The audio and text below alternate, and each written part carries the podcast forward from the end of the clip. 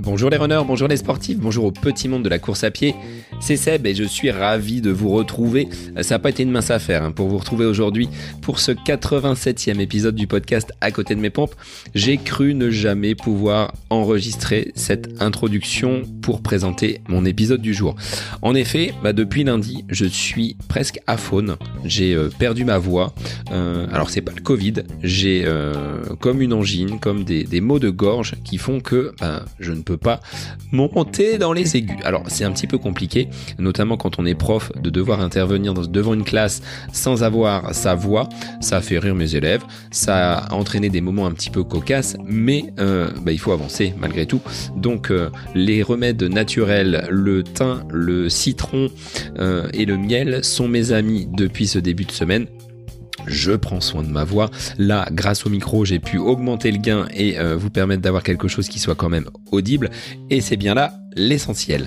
En ce qui concerne ma rentrée euh, sportive qui devait s'effectuer ce dimanche avec une course euh, donc un 10 km entre route et nature à côté de à côté de la maison, eh ben j'ai décidé de ne pas y prendre part d'une parce que bah, je ne me suis pas entraîné de euh, toute cette semaine, le mal de gorge est encore présent. Alors il y a un deuxième facteur qui fait que je ne prends pas part également à cette première course de l'année, celle qui aurait dû me voir accrocher un dossard, c'est que depuis quelques semaines, suis gêné par une pointe euh, située euh, entre le fessier et, la hanche qui m'empêche d'avoir euh, une totale liberté de mes mouvements. Donc vous voyez peut-être moins de course à pied pour ceux qui me suivent sur les réseaux à la fois sociaux et sportifs comme Strava. J'ai mis de côté un petit peu la course à pied, le kiné que j'ai pu voir pour traiter un petit peu ce, problème me disait que je manquais de souplesse. Alors ça c'est quelque chose qui n'est pas nouveau, hein. ça fait 40 ans que je manque de souplesse et euh, en termes d'activité euh, de gymnastique, vous me verrez jamais faire une roulade. J'en suis incapable, mais euh, au-delà de faire des roulades, je manque voilà de, de, souplesse au niveau de mes articulations et il va être temps vraiment de se concentrer et d'axer une bonne partie de mon travail donc sportif sur cette souplesse travail donc de renfort. La course à pied sera donc moins présente dans les prochaines semaines euh, au niveau euh, de mon euh, planning sportif, mais j'ai envie voilà de ne plus être embêté, gêné par ces soucis de dos qui sont quand même récurrents hein, pour les personnes qui écoutent le podcast. À plusieurs reprises, j'en ai parlé régulièrement sur le mois de juillet-août, phase de décompression en tant qu'enseignant, j'étais souvent bloqué. Là, euh, bah, ça revient et c'est pas normal. Donc il faut que je creuse, que je cherche avec euh, mon staff, les kinés, les podos, euh, David, mon entraîneur, toutes les personnes qui peuvent m'accompagner pour bah, savoir d'où ça vient et être complètement libre pour faire mes séances. je vous avouerai que sur les dernières séances, qu'elles soient sur route ou sur piste, je prenais un petit peu moins de plaisir et quand on prend moins de plaisir, ben, quand ça devient peut-être plus une contrainte qu'un plaisir, euh, j'en voyais pas trop l'utilité. Donc je recentre un petit peu ma pratique sur du renfort, le vélo va ressortir un petit peu et je vais peut-être retourner fréquenter la salle de sport. Donc Laurent, si tu m'écoutes, tu risques de me voir arriver très prochainement pour euh, bah, que tu me donnes quelques petits programmes de façon à optimiser, stabiliser et renforcer ce dos qui euh, m'embête depuis donc quelques semaines. Alors passons à la présentation de mon invité du jour et pour ce 87e épisode du podcast, j'ai eu l'immense plaisir d'échanger avec Hermano Di Micheli. Hermano est une personne qui vit aujourd'hui à Luxembourg mais qui a des origines italiennes et qui a également vécu en France. C'est un homme de défi qui s'est euh, toujours tourné vers le sport. Depuis sa plus tendre enfance, il pratiquait le triathlon, mais pour des raisons diverses, euh, également des raisons de santé. Il a dû se tourner vers des sports un petit peu moins dangereux. Il va nous expliquer pourquoi. Euh, donc aujourd'hui, c'est un swimrun XXL qu'il entend mener sur le mois de mai prochain. Son défi s'appelle le défi Agrippa 2022, puisqu'il se déroulera donc sur cette année 2022. Au programme de ce swimrun, 1800 km de course à pied, agrémenté de 180 km de natation, soit en milieu naturel, soit en piscine. Alors Hermano va nous donner les raisons qui l'ont poussé à se lancer dans ce défi avec deux causes qu'il entend mettre à l'honneur. La première concerne la recherche contre le cancer des enfants. Ça, c'est la première association qu'il défend. Et la seconde, à travers son parcours à travers la France, consistera à faire un état de l'environnement et également de mettre en lumière comment on peut protéger la nature qui nous entoure et dans laquelle on s'épanouit à courir, à nager, à pédaler. Et sur ce mois de mai 2022, Hermano partira donc de la région de Dunkerque pour rejoindre Menton via une voie romaine, une ancienne voie qui n'est plus existante aujourd'hui, qui s'appelle la Via Agrippa et qui donne son nom à son défi. Alors, merci Hermano de t'être livré donc dans cet épisode. On te connaît à travers d'autres podcasts que tu animes et co-animes. Moi, voilà, je tenais à t'inviter pour mettre en lumière ce projet qui t'anime et qui mérite d'être soutenu. Moi, je vous souhaite une bonne écoute en compagnie d'Hermano Dimicelli pour son défi Agrippa 2022. Bonjour Hermano, merci d'être l'invité du podcast aujourd'hui. Alors c'est un exercice que tu connais, hein, parce que tu es toi-même podcasteur, mais aujourd'hui j'avais envie de t'inviter parce que tu es euh, en pleine préparation d'un projet qui s'appelle Agrippa 2022. Alors j'aimerais en savoir plus et que les auditeurs puissent découvrir euh, bah, qu'est-ce que tu fais en ce moment, pourquoi ce défi, dans quelles conditions tu euh, le réalises, et puis avant cela, bah, je vais te laisser te présenter, nous dire qui tu es, et on verra un peu comment tu es euh, au sport. Euh, bah, écoute, salut Seb, merci de me recevoir dans ton podcast. Alors, euh, tu dis que je suis habitué à l'exercice, pas si habitué que ça. Je suis habitué à être à ta place derrière le micro, mais pas à la place de l'invité. c'est un exercice auquel je me prête de plus en plus et je dois dire que c'est assez agréable de se laisser guider, mais mais en même temps, c'est toujours un petit peu stressant, pour ainsi dire. Euh, alors, qui je suis? Eh bien, euh, Hermano Di Micheli, euh, c'est le nom de famille de, que, que, que j'ai acquis à la naissance. et puis, quarantenaire, enfin un petit peu plus, je me vais sur mes 42 ans dans quelques semaines, papa de quatre enfants et mari comblé depuis plus d'une vingtaine d'années. Alors je dis papa de quatre enfants, mais nous on a vu large avec mon épouse parce que le premier a 23 ans et le dernier a 18 mois. Donc voilà, on a, on a remis le couvert à plusieurs reprises. Donc il y a un, gros écart entre euh, ton plus jeune fils et le plus grand. Pas trop compliqué quand on a euh, passé la quarantaine d'avoir des, des nuits blanches? Non, non, bah les nuits sont pas tout à fait blanches. C'est vrai qu'avec le petit dernier, c'est un petit peu plus compliqué qu'avec les trois premiers, mais euh, mais ça va. Les nuits ne sont pas tout à fait blanches. et puis puis surtout, c'est c'est tellement un bonheur, c'est tellement un plaisir que tu sais, c'est comme dans l'entraînement en fait. Euh, T'as tendance à, à à être un peu dans le déni sur les parties les moins agréables parce que les meilleures parties compensent largement ces, ces, mauvais côtés. Alors, quelle est ton activité professionnelle pour euh, toi là C'est très scolaire. Hein. on, sent le prof, euh, état civil, profession. Qu'est-ce que tu exerces comme euh, comme métier? Et on verra ensuite comment tu es venu au sport. Alors, qu'est-ce que j'exerce? Plutôt qu'est-ce que j'exerçais. Euh, j'étais banquier, euh, notamment ces 15 dernières années, j'étais euh, au Grand-Duché du Luxembourg. Alors, stop, chers amis françaises et français, non, ce n'est pas un paradis fiscal. J'ai payé plus d'impôts en vivant au Luxembourg qu'en vivant en France. C'est juste un endroit très agréable à vivre, un petit peu un petit peu sombre euh, l'hiver parce que bah, comme dans le nord de la France, il fait pas toujours très beau. Mais euh, mais à part à part ça, euh, c'est quand même un, coin que j'affectionne tout particulièrement. Donc ces 15 dernières années, j'étais banquier à Luxembourg. J'avais commencé ma carrière déjà en tant que banquier chez Société Générale. Je sais pas si on peut dire les, les marques, mais dans ce cas-là, tu couperas, hein, Sébastien. Bon, ils nous en vendront pas, je pense. Hein. non, on leur fait un peu de pub en plus. C'est ça. Donc bon, de toute façon, Société Générale, c'est une banque assez connue en France.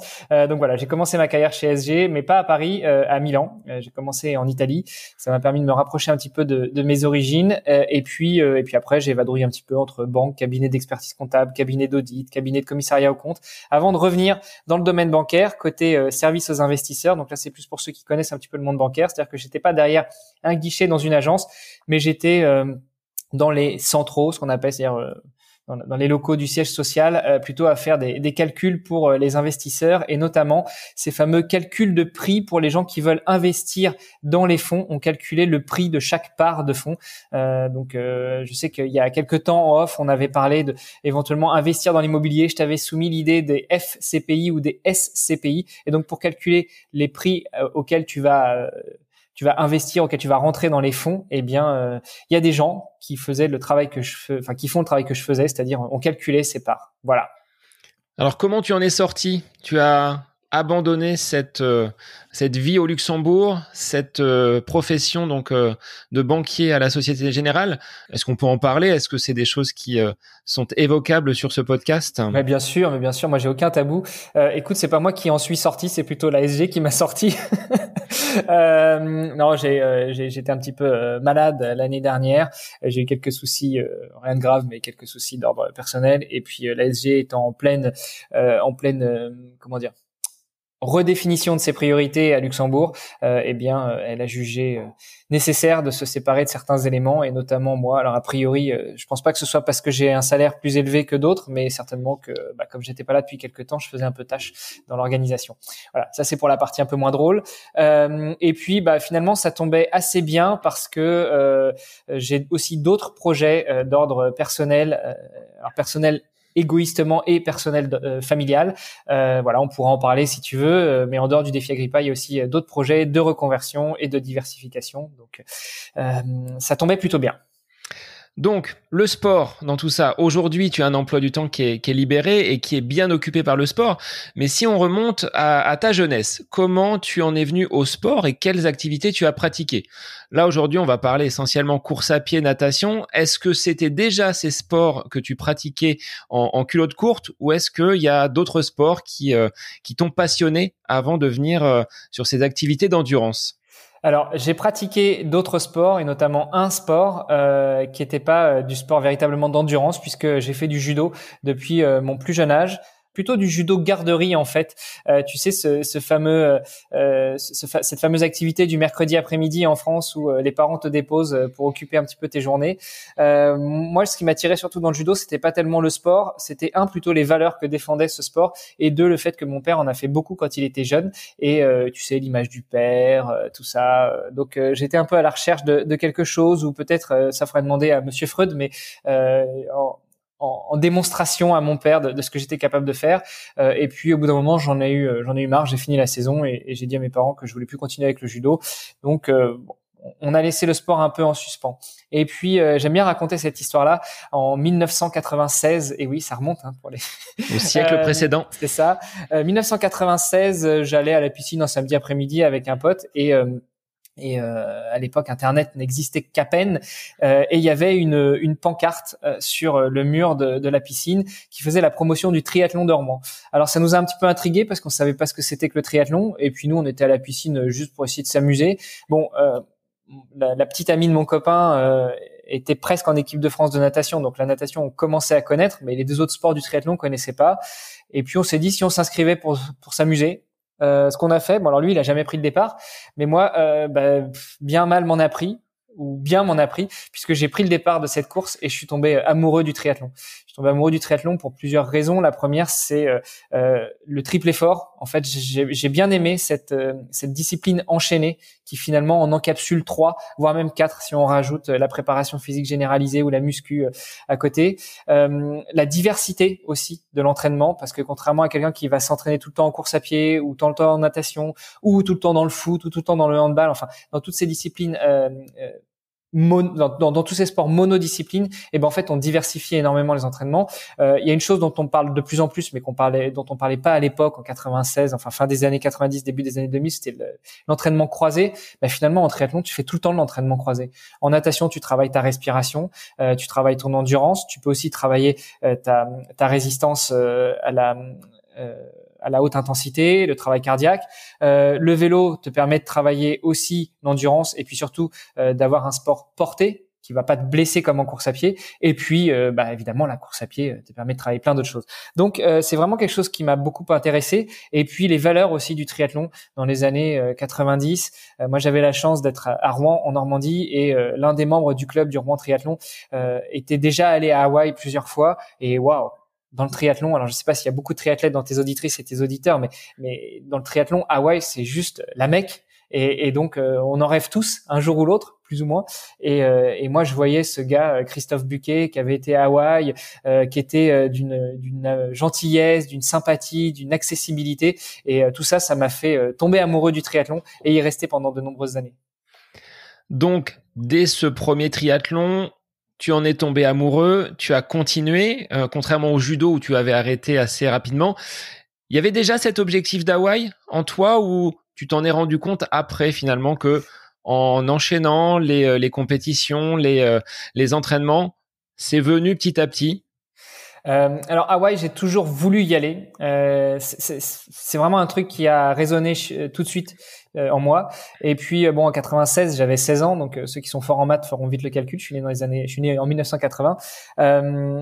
16 ans, c'était trop jeune. Euh, je souffre d'un gros syndrome de l'imposteur, euh, en dehors d'une timidité qui s'entend pas forcément derrière le micro. Et du coup, je me disais, ouais, ah ouais, c'est bien, mais c'est pas pour moi à 16 ou 20 ans. Quoi. Je vais attendre d'avoir 30, 35 ans, d'avoir de la bouteille, d'avoir fait ma vie euh, dans le monde du triathlon et peut-être ailleurs. Donc, euh, je vais me concentrer sur des distances plus courtes. Et, euh, et j'ai pris beaucoup de plaisir sur des distances courtes. Je me souviens encore de championnat de France par équipe en, junior. Vraiment des, des super moments passés avec des gens que je connaissais pas en fait parce que c'était des gens qui venaient d'un peu tous les clubs de Normandie. Et c'était euh, c'était vraiment génial un déplacement avec euh, euh avec l'équipe euh, régionale enfin vraiment des, des moments géniaux des moments de partage et des moments sportifs aussi. Et puis je, je, suis resté un petit peu dans le dans le court dans l'un peu moins court c'est-à-dire je suis monté sur du half Ironman euh, donc je sais pas si tu qu'on rappelle les distances c'est 1900 mètres de natation 42 40 90 euh, de vélo, pardon. Et puis euh, un semi-marathon à la fin. Euh, et puis et puis après, bah après j'ai rencontré mon épouse. On a commencé à avoir des enfants, donc j'ai un peu laissé le triathlon de côté, tout en continuant à m'entraîner un petit peu de temps en temps. Et c'est surtout quand je suis arrivé à Luxembourg en 2007, je me suis inscrit dans un club et puis j'ai discuté avec euh, le gars qui était au bord du bassin à la piscine, qui finalement était l'entraîneur du club. On s'est vite rendu compte que euh, on partageait beaucoup de choses, tant en termes de sport qu'en termes de valeurs. Tu vas remarquer que valeur, c'est un mot qui revient souvent chez moi. et puis euh, et puis aussi qu'on était originaire de la même région. Lui vient du Havre, moi je viens de Rouen. donc on a accroché tout de suite. On est tout de suite devenu beaucoup plus amis que de la relation entraîneur-athlète. et puis j'ai commencé à lui dire, écoute, ah ça me fait vraiment rêver quoi. J'avais euh, j'avais 28 ans à l'époque et il m'a dit OK, bah écoute si ça te fait rêver, moi de ce que je vois ton niveau est pas trop mauvais, on peut se fixer un projet sur 5 ans pour que euh, tu essayes d'aller à Hawaï. Il m'a dit on pourrait le faire en deux ans, mais on sait jamais ce que la vie nous réserve. Donc euh, on va se faire un plan sur 5 ans. Première étape, préparation pour un premier Ironman. si tout marche bien, t'auras ta qualif après ce premier-là. Sinon, eh ben, on ira en faire un deuxième, puis un troisième, etc. Ce qui fait qu'on avait vraiment fait un plan sur cinq ans. Bon, après, les choses se sont déroulées un petit peu autrement, et, euh, heureusement qu'il y avait ce plan en cinq ans parce que ça m'a permis de ne pas sombrer dans la déprime euh, du sportif euh, qui n'atteint pas ses objectifs. Alors justement, quels sont les éléments qui ne t'ont peut-être pas permis d'atteindre cet objectif qui était ciblé sur cinq ans? Un côté raisonnable quand même. Partir sur euh, un quinquennat pour euh, cette programmation pour aller jusqu'à Hawaï. Euh, tu es loin des, athlètes qu'on peut rencontrer parfois de nos jours qui vont peut-être griller les étapes et qui ne vont pas avoir cette méthodologie donc de projets qui vont se construire et qui vont monter graduellement. Non, tu avais quand même ce, ce cette expérience de vouloir aller progressivement vers Hawaï, mais ça n'a pas été possible et ça ne s'est pas fait comme euh, tu l'aurais souhaité a priori. Ouais, tout à fait. Bah, déjà, la première chose, c'est que euh, euh, Paul, donc celui que la personne dont je parle et, qui m'a qui m'a tout de suite encadré, euh, a cette expérience-là. Il est, il a 20 ans de plus que moi, donc il a déjà l'expérience, il a le recul. en dehors d'être un, un entraîneur dont j'adhère au, au, principe, euh, il a ce recul. Donc c'est lui qui a été moteur dans cette idée de me dire écoute, on va y aller tranquillement. Et puis euh, c'est vrai que à cette époque-là, euh, même si j'avais à peine 30 ans, j'avais pris déjà un petit peu de recul sur moi et, euh, et à 14-15 ans, j'avais commencé à faire un petit peu du vélo. Enfin, je me souviens, mes parents m'avaient trouvé un vélo dans une brocante et puis je m'amusais à, à, faire des tours de vélo autour de chez moi, un peu plus loin, aller chez le fameux pote là, avec qui on devait faire un triathlon qui finalement a jamais pris le départ. Vu qu'il habitait sur les hauteurs de Rouen, à chaque fois j'y allais en vélo chez lui et puis on faisait nos délire et je rentrais chez mes, parents après. Et, euh, et j'ai fait quelques erreurs, notamment euh, je travaillais beaucoup sur la plaque, donc sur le, gros plateau. Euh, à l'époque, Internet n'existait pas, donc les peu de plans d'entraînement qu'on pouvait trouver, c'était dans les magazines. c'est un sujet qu'on pourrait aborder, mais euh, les plans dans les magazines sont pas forcément super adaptés à tout le monde. Donc voilà, j'ai fait n'importe quoi. Je me suis retrouvé avec des cuisses énormes très vite, et, euh, et, finalement à 25-30 ans, je me disais merde, j'ai vraiment fait une erreur euh, à faire les choses trop vite et n'importe comment. Donc cette rencontre avec Paul m'a permis déjà de prendre du recul sur ces choses-là, et puis d'y aller avec beaucoup plus de parcimonie dans la, la projection des, des, objectifs à venir. Après, je disais, bah, effectivement, ça s'est pas ça s'est pas réalisé comme prévu, tout simplement parce que euh, on a fait ce plan en 2009 euh, avec objectif Hawaï euh, 2014-2015 euh, euh, au plus tard. Et puis, bah, 2009, ça a coïncidé aussi avec le moment où j'ai commencé à avoir des problèmes de santé, des problèmes de vue pour être plus précis. Et, et il s'avérait difficile de euh, à la fin de la prépa pour le premier Ironman de prendre le départ de cette course.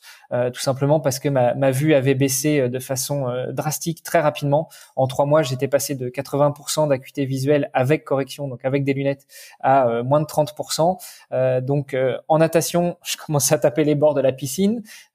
En course à pied ça allait encore parce que je voyais les formes, donc j'évitais de, de, rentrer dans les voitures. Par contre, en vélo, ça devenait trop dangereux parce que j'avais des problèmes pour apprécier les distances. Euh, et puis en plus, euh, il y a eu, euh, il s'est passé autre chose, c'est que en juillet 2010, j'ai été voir un médecin qui devait faire des analyses. Il m'a dilaté les pupilles, sauf que son produit, il en avait peut-être mis un peu trop. Au lieu que les effets s'estompent après trois heures, il a mis plus de trois semaines à s'estomper, et donc c'était inenvisageable en plein mois de juillet de prendre le départ d'un triathlon avec les pupilles complètement dilatées et, et de bah, de, de, risquer euh, en plus un accident.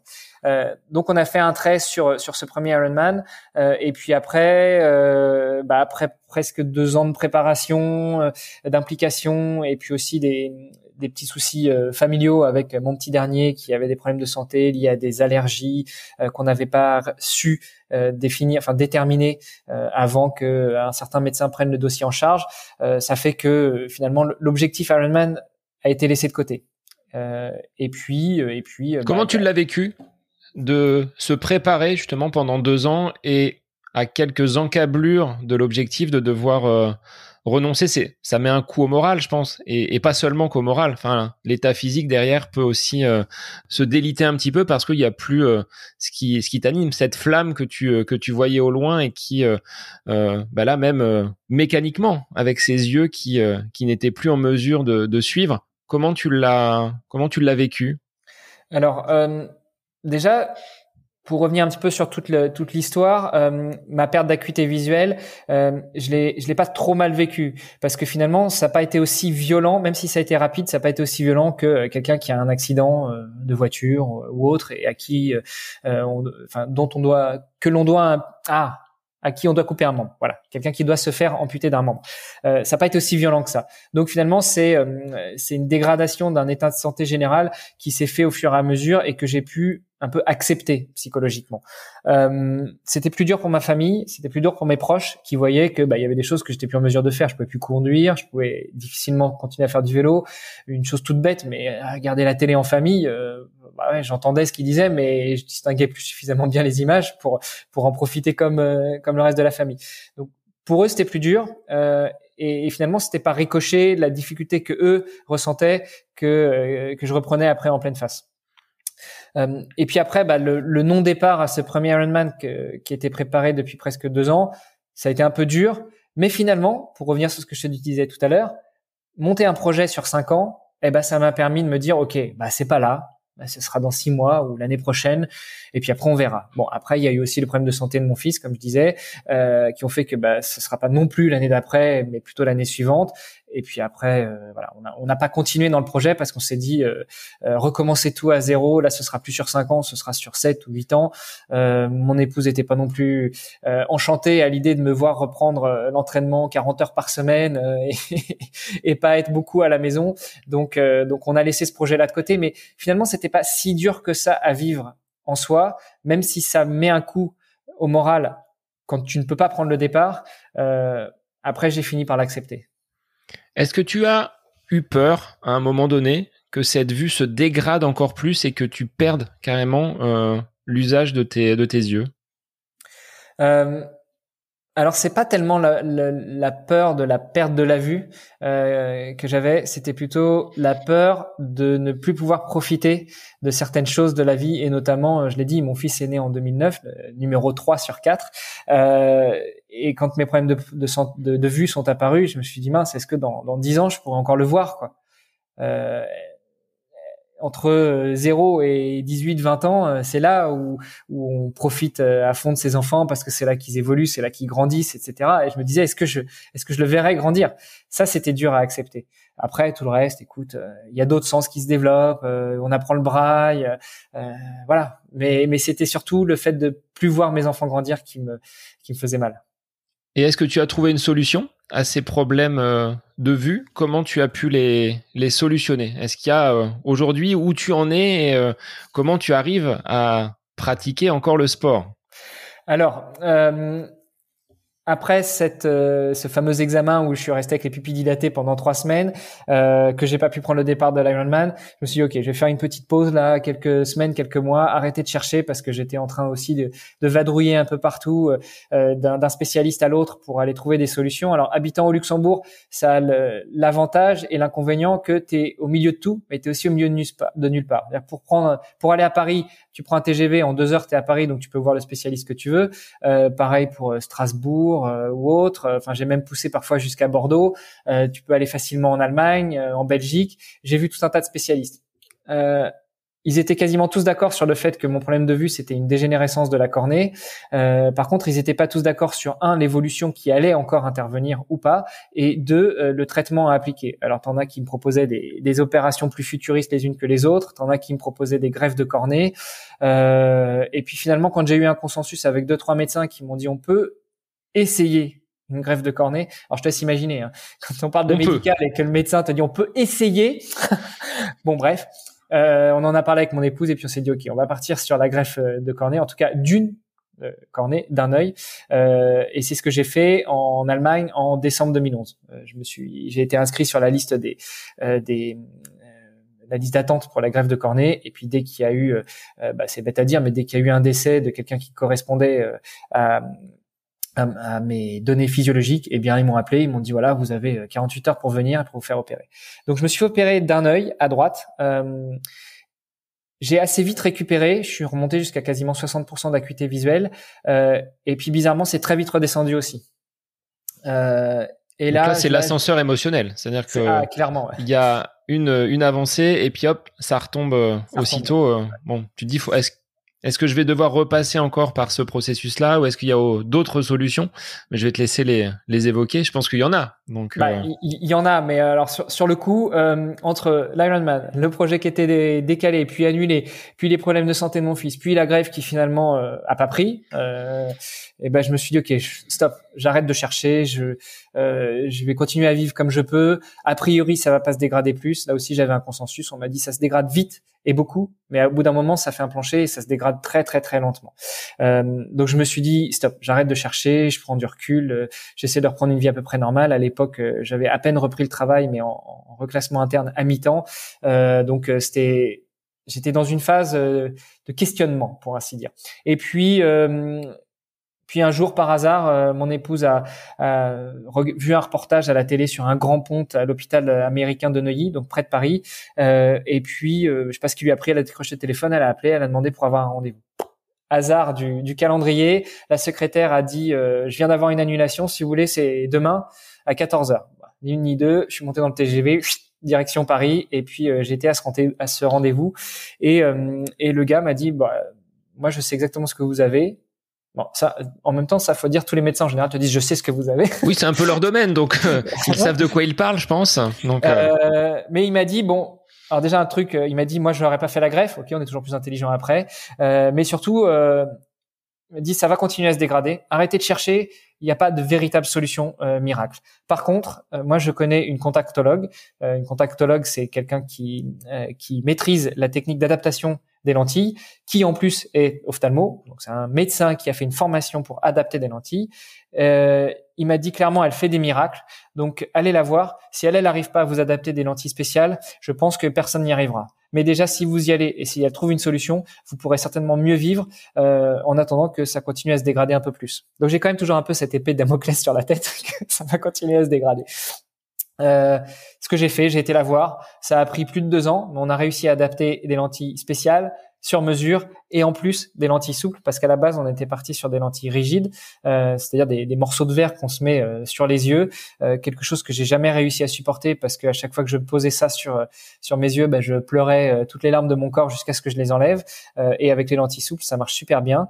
Donc on a réussi à adapter des lentilles souples. je suis revenu avec ces lentilles à quasiment 100% d'acuité visuelle. je revis, je vois mes enfants, je vois la couleur du monde, je vois les formes, je vois les, j'arrive à apprécier les distances. Enfin c'est voilà.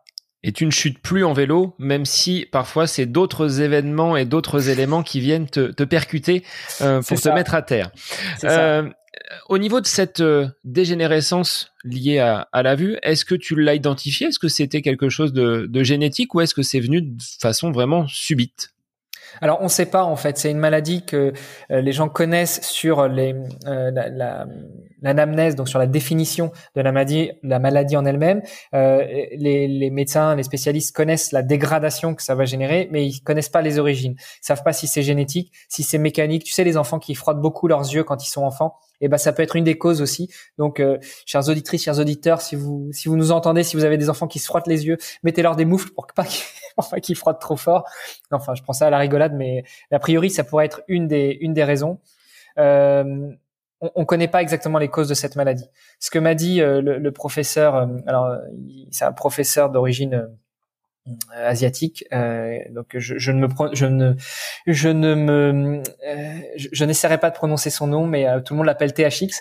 donc ce professeur THX que j'ai vu à l'hôpital américain de Neuilly m'a dit que lui avait vu beaucoup de similitudes dans ces patients qui souffrent de ce kératocone, donc cette dégénérescence de la cornée, notamment en termes de comportement un peu maniaque. Et c'est vrai que moi, je suis arrivé, j'avais un dossier médical prêt. Euh, ces dix dernières années, euh, euh, tout était, tout était bien rangé dans des cases avec les comptes rendus médicaux. Quand il n'y avait pas de compte rendu médical, c'était moi qui faisais le compte rendu, les coordonnées des médecins que j'avais vus et tout. Et il m'a dit ça, c'est quelque chose que j'ai l'habitude de voir chez les gens qui souffrent du même problème que vous.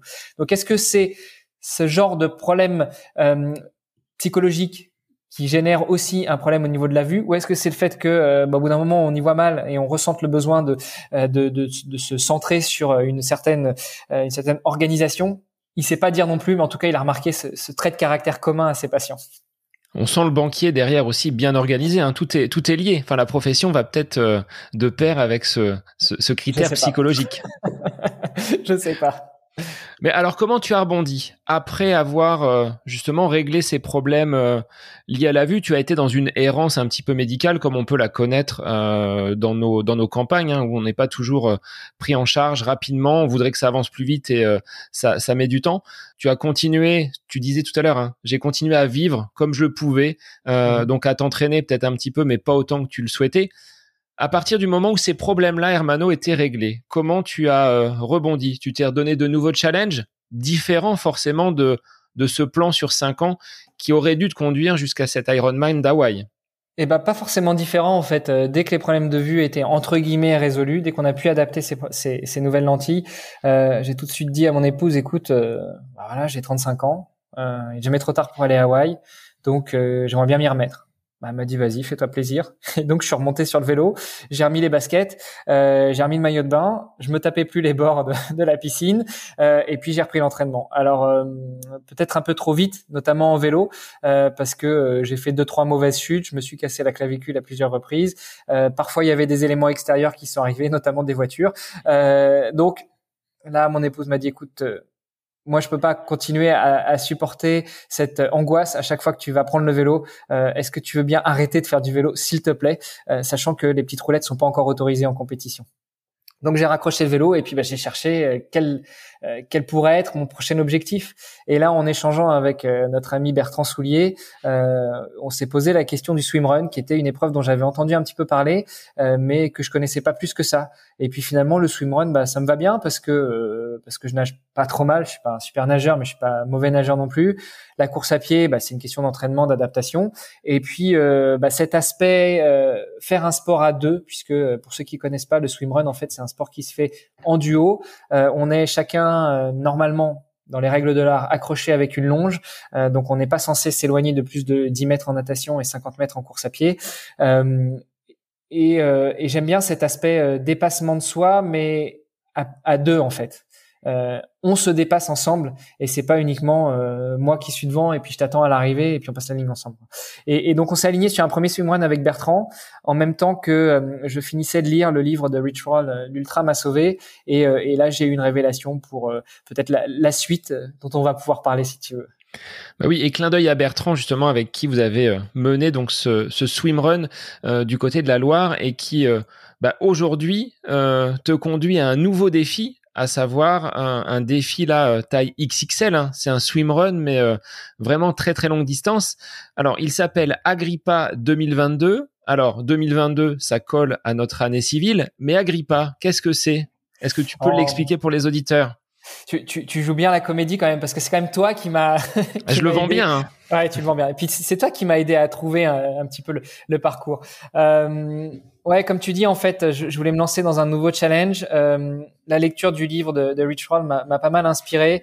Euh, alors pour ceux qui connaissent pas, Rich Roll, c'est un, un Américain qui, euh, à 40 ans, euh, s'est rendu compte que euh, il était complètement, enfin, était dans une mauvaise passe de sa vie parce que c'était un alcoolique notoire depuis qu'il avait 18 ans.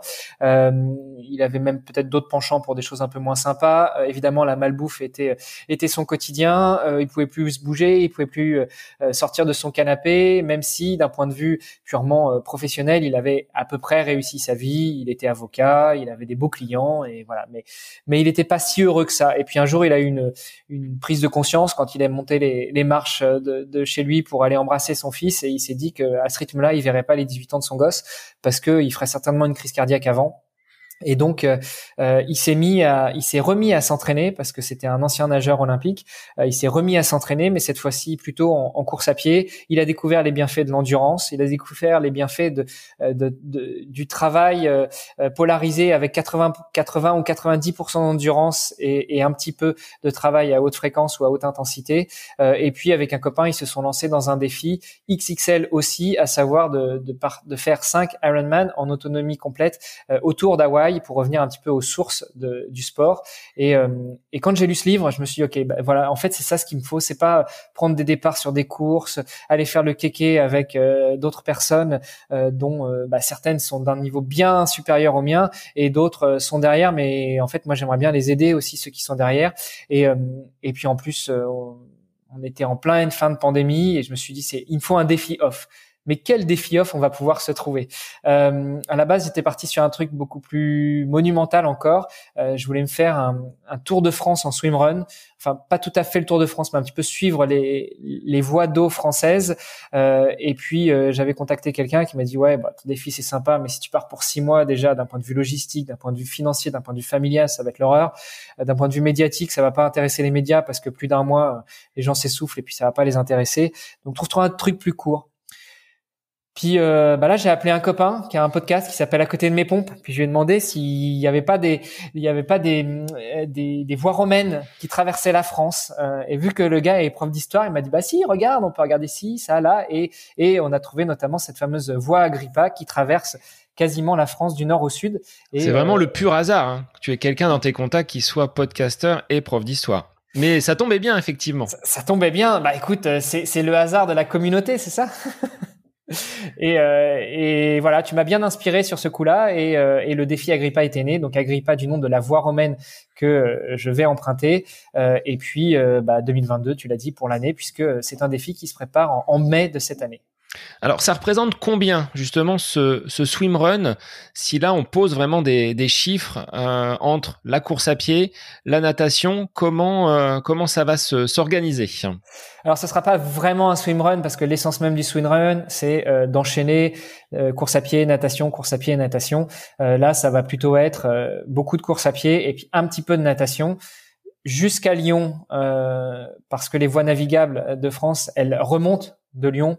Et moi je suis pas un saumon donc je vais pas remonter je vais pas remonter les, les fleuves. Donc jusqu'à Lyon ça va plutôt être en piscine ou en lac. Euh, et euh, d'ailleurs euh, petit ping à, notre ami Christophe euh, qui est à Beauvais. Je vais passer par Beauvais donc je vais aller notamment là dans le plan d'eau du Canada qui est un lac à côté de Beauvais. Euh, donc jusqu'à Lyon ça va être principalement de la piscine. Euh, et puis à partir de Lyon pour le coup là je vais prendre les voies navigables qui descendent vers le sud de la France pour aller quasiment toucher le littoral et après remonter un petit peu enfin alterner cette fois-ci entre euh, partie dans, la Méditerranée et partie courue au bord de la Méditerranée. Euh, en termes de chiffres, ça représente 1800 km de course à pied, ça représente 18 000 mètres de dénivelé positif, donc c'est pas énorme hein, pour les trailers qui nous écoutent, euh, qui font qui font des courses de 160 euh, ou plus kilomètres et qui font entre 10 et 20 000 mètres de dénivelé sur ces 160 kilomètres. Bah voilà, moi les 18 000, je les aurais sur 1800 c'est raisonnable pour ainsi dire.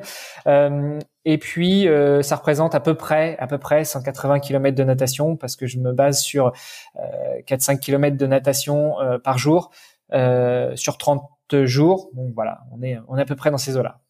Alors ce sera 30 jours consécutifs de sport ou est-ce que tu t'accordes quand même des journées un petit peu off pour récupérer un petit peu?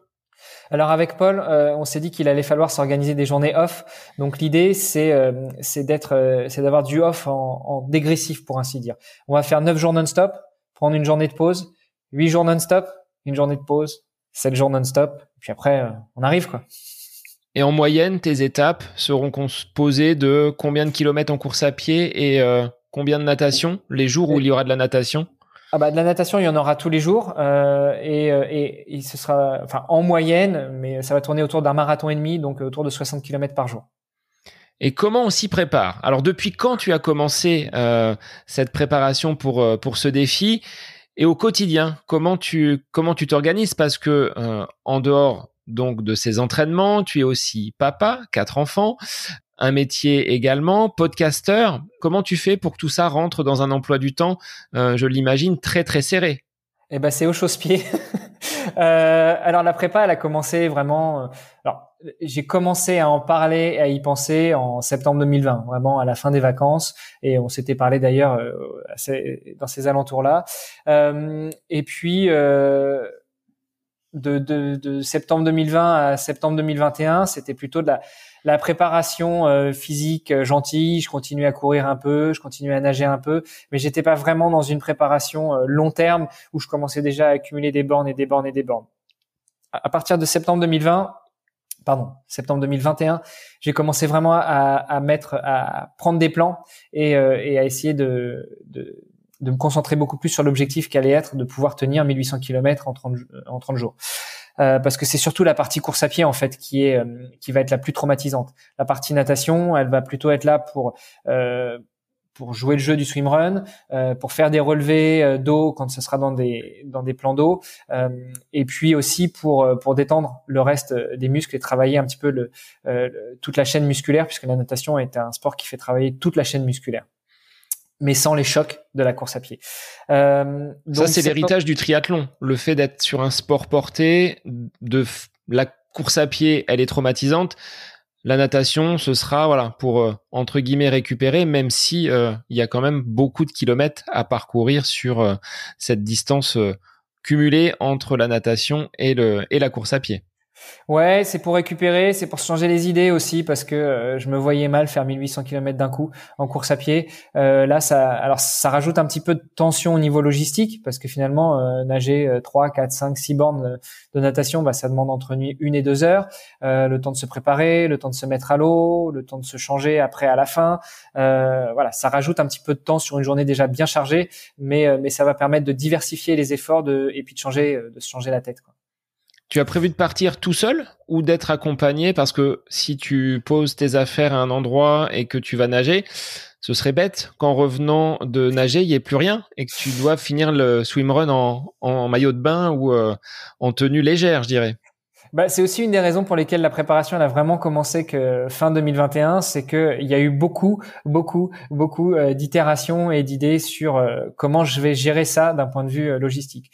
dès le début, Paul m'a dit bah je vais t'accompagner. Au début, on s'est dit qu'il allait m'accompagner en vélo, donc il allait prendre une petite carriole et puis mettre toutes les affaires et puis lui il me suivrait vraiment de, A à Z sur chaque étape, y compris quand je me mettrais dans l'eau et que j'avancerais sur le parcours en étant dans l'eau.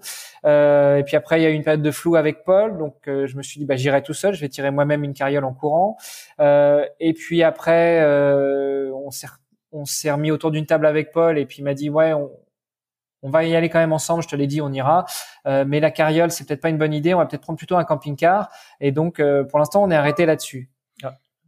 On est arrêté là-dessus, c'est-à-dire que euh, que Paul va conduire le camping-car et puis on va se retrouver euh, à chaque fois aux étapes, enfin à chaque euh, à chaque étape, à chaque 10 km, 15 km. Donc pendant 10-15 km, je serai tout seul et puis après je retrouve Paul qui me filera le ravitaillement et si ça doit être une partie nagée, et eh bien là j'irai me mettre à l'eau et lui transportera mes affaires dans le camping-car jusqu'à la prochaine sortie d'eau. Alors ça nécessite un itinéraire qui soit vraiment tracé euh, aux petits oignons pour que vous puissiez euh, vous retrouver sur des passages où euh, vos chemins vont entre guillemets être soit parallèles, soit être des, points de rencontre. Combien ça t'a pris de temps pour générer ce, parcours et aller du début de la voie jusqu'à la frontière italienne?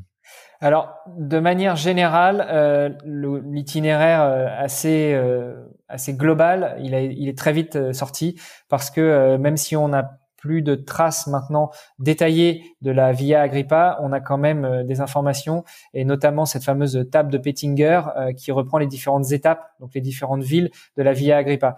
Euh, donc avec Google Maps, c'est assez facile de mettre le nom de toutes les villes où on doit passer et puis d'avoir un tracé qui se dessine. Donc ça, ça a été fait assez vite et maintenant, eh ben on est à, en tout cas quand on enregistre, on est à 79 jours du départ du défi et avec un ami également qui fait partie de la communauté des des hamster runners, eh bien, euh, on est en train de regarder le, parcours beaucoup plus en détail, euh, où euh, là, on prend chaque étape et on regarde exactement où est-ce qu'on va passer. De manière générale, je dirais on, mais c'est plutôt c'est plutôt Knack en vrac en l'occurrence qui s'occupe de cette partie-là. il s'assure que je ne je me retrouve pas sur des sur des voies trop compliquées parce que globalement la Via Agrippa qui était un, itinéraire romain qui a été construit pour faciliter les échanges au niveau euh, au niveau commerciaux en France, eh bien euh, c'est un itinéraire qui a été refermé, enfin qui a été euh, pas refermé mais qui a été qui a été remplacé maintenant par des grosses départementales, des grosses nationales, parce que ça relie des, groupes, des, des, communes, des villes entre elles. donc l'idée, ça va être de prendre un petit peu des chemins de traverse sans trop s'éloigner de ce fameux chemin de cette fameuse voie romaine Agrippa. Euh, donc ça devrait être assez facile avec Paul de se retrouver, euh, de se dire bon ben voilà, on part de Beauvais, on va euh, direction Amiens, donc dans 15 kilomètres, il y a un croisement entre le chemin de traverse que je prends et puis la nationale, et ben on se retrouve là et, c'est là qu'on se fait le. La difficulté, elle est peut-être au niveau des plans d'eau et des points où tu vas pouvoir nager parce que est-ce que sur toutes les journées tu as réussi à caler une piscine et bah, les horaires d'ouverture également. Est-ce que tu vas trouver au moment où tu arriveras de ta euh, sortie course à pied une piscine ouverte pour pouvoir réaliser euh, la natation que tu as prévu de faire ce jour-là? Comment tu, euh, tu l'envisages ça? Eh ben, c'est un petit peu le, boulot qui me reste à faire. Il faut que je repasse sur l'itinéraire de, de Knack euh, pour aller chercher les piscines euh, sur, alors soit en plein milieu de l'itinéraire, soit euh, au départ ou à l'arrivée, puisque je vais partir chaque jour de, du point où je suis arrivé la veille. Et l'idée, pour essayer de minimiser le nombre de piscines, eh ben, c'est de nager une fois le soir dans une piscine et d'y renager le lendemain matin, et puis de pas y repenser le jour 2 et le jour 3 d'aller chercher une piscine où je nagerai le soir et puis le lendemain matin. Voilà. Comme ça, ça permet d'avoir euh, la moitié de piscine à chercher. Mais effectivement, il faut réussir à coordonner bah, déjà une piscine à côté de là où on va s'arrêter, euh, qui soit une piscine dans à 60 km du, du, départ de la veille à peu près, euh, et puis au niveau des horaires d'ouverture, parce que même si je peux envisager de partir à, 6 heures du matin, au mois de mai il commence déjà à faire jour à 6 heures, euh, bah, c'est pas dit qu'un pépin nous empêche sur la route d'être à l'heure à 18 heures à la piscine, ou peut-être même que la piscine ferme à 16 heures, et dans ce cas-là, c'est un peu compliqué d'aller y nager, quoi. Et c'est toute cette euh, logistique que tu dois gérer en plus euh, d'un entraînement. Là, tes semaines, elles ressemblent à quoi, Hermano? C'est combien d'entraînements, euh, si tu peux le, préciser aux auditeurs Combien de sorties Combien de kilomètres Est-ce que tu t'accordes quand même un temps pour, pour dormir et récupérer? Alors déjà, il y a une journée off dans la semaine. Ça, c'est quelque chose que m'a imposé Paul. Il m'a dit, euh, euh, même si pendant le défi, euh, les journées off, elles interviendront après 9 et puis 8 et puis 7 jours, là, il faut que pendant la préparation, je m'octroie une journée off, donc sans sport, vraiment, pour que le corps puisse récupérer. donc, ce qui fait que mes semaines d'entraînement, elles sont sur 6 jours.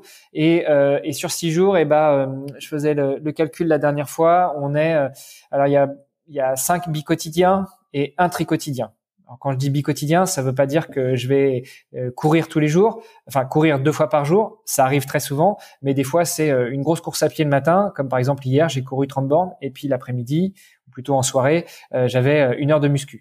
Ça, c'est un bi-quotidien. Euh, L'avant-veille, eh ben, j'ai couru le matin. Je devais enchaîner sur la natation pour pouvoir détendre un peu après la partie course à pied, euh, tout en restant un petit peu en mode endurance. Et puis, euh, je devais recourir l'après-midi un 15 bornes. Voilà, ça ressemble à ça mes semaines. Euh, sur tout le mois de février, on va être à 150 km par semaine de course à pied. Euh, la partie natation et, autres, c'est un peu anecdotique, mais en général, c'est deux à trois séances par semaine euh, de natation et une à deux séances de musculation. Et puis euh, en mars, ça va devenir beaucoup plus intense. On va monter euh, jusqu'à 180 km par semaine. Et euh, avril, on n'a pas encore établi parce que ça va vraiment dépendre en fait de, de comment j'encaisse sur le mois de mars. Si on peut tirer encore un petit peu sur avril ou si on va s'octroyer tout le mois d'avril en mode décharge pour être prêt pour partir frais et dispo le 30 avril. D'accord. Donc ça c'est le ce sera le point de départ. Est-ce que tu ressens déjà aujourd'hui quelques petites tensions, quelques tiraillements, quelques points de vigilance? Euh, Je dis rien, mais on en a parlé en off. Mais euh, ouais, il y a quand même des, petits signes auxquels tu dois prêter attention pour euh, que ta monture puisse te conduire jusqu'à la fin de ce défi. Tout à fait, sachant que ma monture, bah, finalement, c'est mes jambes. On s'était dit avec mon coach, avec Paul, que euh, janvier allait être un premier mois test où on allait monter en intensité. Euh, jusqu'au 31 janvier, jusqu'au lundi 31 janvier, tout s'est très bien passé. Et, c'est bizarre, ça correspond à la fin du challenge 496 de Bertrand. et puis, euh, et puis bah, euh, mardi 1er février, euh, patatras, je suis parti pour une course euh, du matin de, de 10 bornes, sachant que j'avais 22 km de programmé l'après-midi. Et, pendant le 10 bornes, j'ai j'ai ressenti une grosse douleur au niveau du genou. et quand je suis rentré, mon coach m'a dit OK, on fait un stop pendant deux jours, ça va te permettre de récupérer. Et puis le reste de la semaine, on va le faire plus light que prévu.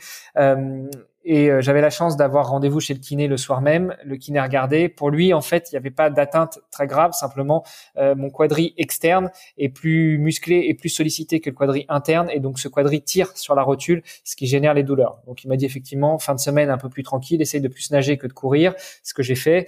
Euh, et puis, on va pouvoir reprendre après sur, sur, le rythme 150 km de course à pied par semaine à partir de la semaine où on est là en train d'enregistrer. Euh, pour l'instant, ça tient, même s'il y a quelques douleurs. Tu vois, hier, j'avais une sortie de 30 bornes. Euh, après, euh, après le 22e kilomètre, euh, j'ai ressenti un coup de poignard au genou. Je me suis arrêté cinq minutes, j'ai mangé un peu et puis j'ai pu repartir. j'ai eu une nuit un peu difficile parce qu'un peu douloureuse, mais, mais on n'en est pas au niveau de douleur d'il y a, d'il y a 10 jours. Donc, c'est plutôt rassurant à ce niveau-là. et puis, de toute façon, je me dis que pendant le défi Agrippa, il va falloir que j'arrive au bout parce que c'est un objectif que je me suis fixé. Donc douleur ou pas douleur, tant qu'il n'y a pas de réelle atteinte physique, tant que j'arrive encore à bouger la jambe et à plier le genou, eh ben euh, il faut que j'essaye d'en faire, faire abstraction. Et c'est pas toujours facile parce qu'on sait très bien comment c'est. Quand on a été blessé ou même quand on est un peu blessé, le cerveau a tendance à se focaliser là-dessus. Donc j'essaye de penser à autre chose et notamment d'écouter des podcasts quand je vais courir. Moi, je pourrais t'en conseiller quelques-uns. Il y en a, il y en a des très bons et on les connaît. Hein. Donc, euh, ouais. mais euh, justement sur le plan mental, tu dis quoi qu'il arrive, j'irai au bout. Euh, ce défi que tu mènes n'est pas seulement un défi sportif, un défi solitaire. Tu le fais aussi dans un but euh, solidaire. Euh, on n'en a pas parlé depuis le début de ce projet que tu évoques donc dans cet épisode. Il y a une association, une cause pour laquelle tu mènes également ce, ce défi Agrippa. Est-ce que tu peux en parler un petit peu? Bien entendu, bien entendu. Alors il n'y en a pas qu'une, il y en a deux en fait. Euh, la première, c'est euh, Imagine for Margot, qui est une fondation qui récolte des fonds et qui lutte contre le cancer des enfants. Euh, en fait, dès le début, quand j'ai pensé à ce défi, je voulais pas le faire que pour moi. Alors c'est un petit peu, c'est un petit peu comment dire euh, contradictoire parce que c'était un défi que je voulais pour moi en solitaire, mais je voulais pas qu'il ne me serve que à moi. Euh, j'ai un copain qui a perdu son fils il y a quelques années. Euh, son fils avait 16 ans, il est décédé d'une tumeur au cerveau, et, euh, et, je lui ai toujours dit que d'une manière ou d'une autre, je lui rendrais hommage. Euh, ma maman est décédée aussi il y a quelques années du cancer, et, et donc je, je, je, voulais faire quelque chose pour aider euh, à la recherche contre le cancer. Et puis le, hasard faisant très bien les choses, euh, un de mes, une de mes connaissances et qui est aussi euh, une des personnes dirigeantes de chez Société Générale a monté une association euh, suite au décès de sa fille. Cette association, c'est Imagine for Margot. Donc voilà, j'ai pas eu à, à, chercher très loin vers quelle cause j'allais j'allais focuser ou concentrer mes efforts. Et euh, la deuxième cause que je souhaite soutenir, c'est une bouteille à la mer, parce que euh, j'avais reçu son fondateur dans, dans le podcast euh, Dans les vestiaires il y a quelques années, et, et je trouve que ce qu'ils proposent, ce qu'ils font, est vraiment super intéressant pour éveiller les consciences aux problèmes que connaît l'environnement actuellement. Et donc voilà, je vais je vais soutenir ces deux causes-là. Comment je les soutiens? Bah écoute, c'est assez simple en fait. Déjà, euh, j'essaye d'en parler dans, dans, tous les différents postes et dans toute la communication que je peux faire, euh, en espérant bah, donner envie à d'autres personnes d'aller, euh... pardon, d'aller s'intéresser à ces causes-là et de les soutenir elles aussi. Et puis, bah, tous les fonds que j'arrive à lever, j'en réserve une partie pour ces deux associations-là. Alors, on n'est pas du tout au niveau des fonds que j'espérais lever quand j'ai imaginé ce défi, parce que c'est un défi que j'avais imaginé à 18 mois et, et j'espérais avoir le temps d'aller chercher beaucoup, beaucoup, beaucoup de sponsors et que et que ça ferait, ça générerait beaucoup d'intérêt. la fin du Covid et puis la reprise du Covid étant passée par là, les entreprises ont un peu moins de budget à consacrer à ce genre de choses. Donc pour l'instant, je crée ce défi sur mes deniers personnels et sur euh, le soutien que m'apportent certaines personnes via la, la page Patreon que j'ai mise en place. Et justement, tu le disais tout à l'heure, hein, pour revenir sur l'association que tu souhaitais mettre euh, en avant, tu vas faire des relevés dans les euh, plans d'eau, dans les euh, cours d'eau où tu vas aller nager. Peut-être pas dans les piscines parce que là, il y a c'est tracé, il y a déjà suffisamment de chlore. Mais euh, dans les espaces un petit peu naturels, ouais, tu as envie d'aller faire des analyses pour voir un petit peu l'état des, eaux françaises. Oui, tout à fait. Alors, on n'a pas encore trop avancé sur la discussion avec une bouteille à la mer, mais, ça fait partie des, des, idées que j'ai d'aller euh, relever euh, la qualité des eaux des, différents euh, lacs ou, ou, cours d'eau que je pourrais rencontrer, que j'aille nager dedans ou pas d'ailleurs. Hein, quand, quand on traverse un coin, quand on court, il est pas rare qu'on rencontre des, des cours d'eau. Donc voilà, je vais me balader avec mes petites fioles dans le camping-car et puis je vais faire des relevés et puis à chaque fois je vais mettre sur une étiquette où c'était, la position GPS, le lieu, la, la date et l'heure et puis après je remettrai ça à une bouteille à la mer et on verra ce qu'on arrive à en faire. Et puis de faire un état des lieux, peut-être des zones naturelles que tu vas parcourir à pied hein, avec euh, tout ce qu'on peut trouver dans la nature. Euh, alors sans faire du plugging parce que là tu serais, euh, je pense, ultra chargé et d'avoir tous ces déchets avec toi. Mais il y a cette sensibilité environnementale qui anime doublement ton projet en plus des, des enfants malades. Je pense qu'aujourd'hui, voilà, on peut trouver une source de motivation. Je l'ai vécu personnellement avec le, le décès de mon papa, également d'un cancer quand ça va moins bien, quand le, les jambes ne sont pas là ou quand il y a un petit bobo qui, euh, qui survient, bah, ce que je me dis, c'est que j'ai encore la chance d'être debout. Ce que tu disais tout à l'heure, hein, j'irai euh, jusqu'au bout tant que je peux plier la jambe et que je peux avancer. Bah, c'est un peu mon, mon, pas mon quotidien parce que j'y pense pas tous les jours, mais sur des séances difficiles où euh, bah, il faut peut-être pousser un peu le curseur. Je me dis allez, tu peux le faire. Lui, il s'est battu pendant huit mois pour bah, finalement succomber de ce cancer-là, mais il a été costaud, courageux bah, à nous, euh, dans nos défis personnels, dans nos challenges, d'aller vers euh, euh, cette lutte. Mais bah, toi, tu le fais là dans ce dans ce projet-là et c'est et c'est louable. Je trouve que c'est admirable de pouvoir se lancer dans ce dans ce défi-là. Merci, merci. Bah, tu vois, j'en ai fait encore un post il y a pas longtemps sur mes réseaux. C'est que effectivement, quand c'est dur, euh, là, je, focalise beaucoup sur mon genou en ce moment. Mais euh, mais quand je pars courir et que que j'ai mal ou que je me sens pas bien ou que euh, l'envie est plus forcément là, je me dis mais mince quoi, t'es pas là que pour toi, t'es aussi là pour eux. Et donc avance, réfléchis pas et puis fais ta séance. Et ta famille dans tout ça, comment elle le vit Comment tu arrives justement à concilier euh, euh, bah, tous ces éléments-là quand tu pars courir. Euh, qui s'occupe des enfants, qui s'occupe de la de la maison. Il y a quand même une unité. je pense que tu as une famille qui est suffisamment fusionnelle pour que vous soyez les, les uns soudés aux autres. Mais là, de te voir partir pour des entraînements et puis sur ce mois de mai où tu vas être à l'extérieur de la maison, va falloir que tout le monde se serre les coudes. Bah, je pense que ma famille réalise pas encore tout à fait, tout à fait l'ampleur du défi. Euh, ils commencent à le réaliser de plus en plus, euh, déjà parce que les entraînements euh, s'intensifient, même si je m'efforce toujours d'être en, en, mode entraînement fantôme. Euh, on le disait tout à l'heure au début de l'entretien, euh, mon employeur a décidé de se séparer de moi, donc ça me libère un peu de temps. Et donc, euh, bah, quand euh, les enfants sont à l'école, euh, quand le dernier est à la crèche et que mon épouse est au travail, eh ben, c'est là que je mets les baskets et que je vais faire mes entraînements. Donc, même si j'ai des séances, une sortie de 30 bornes qui dure 3 heures et puis que je dois rentrer manger et puis me reposer et puis repartir l'après-midi pour 2 heures, ça, ça, reste à peu près transparent. Je dis bien à peu près parce que bah, parce que mine de rien, en dehors de faire ça, quand tu t'entraînes 5 heures par jour, après tu fais pas grand chose d'autre et puis tu es un peu une loque le soir.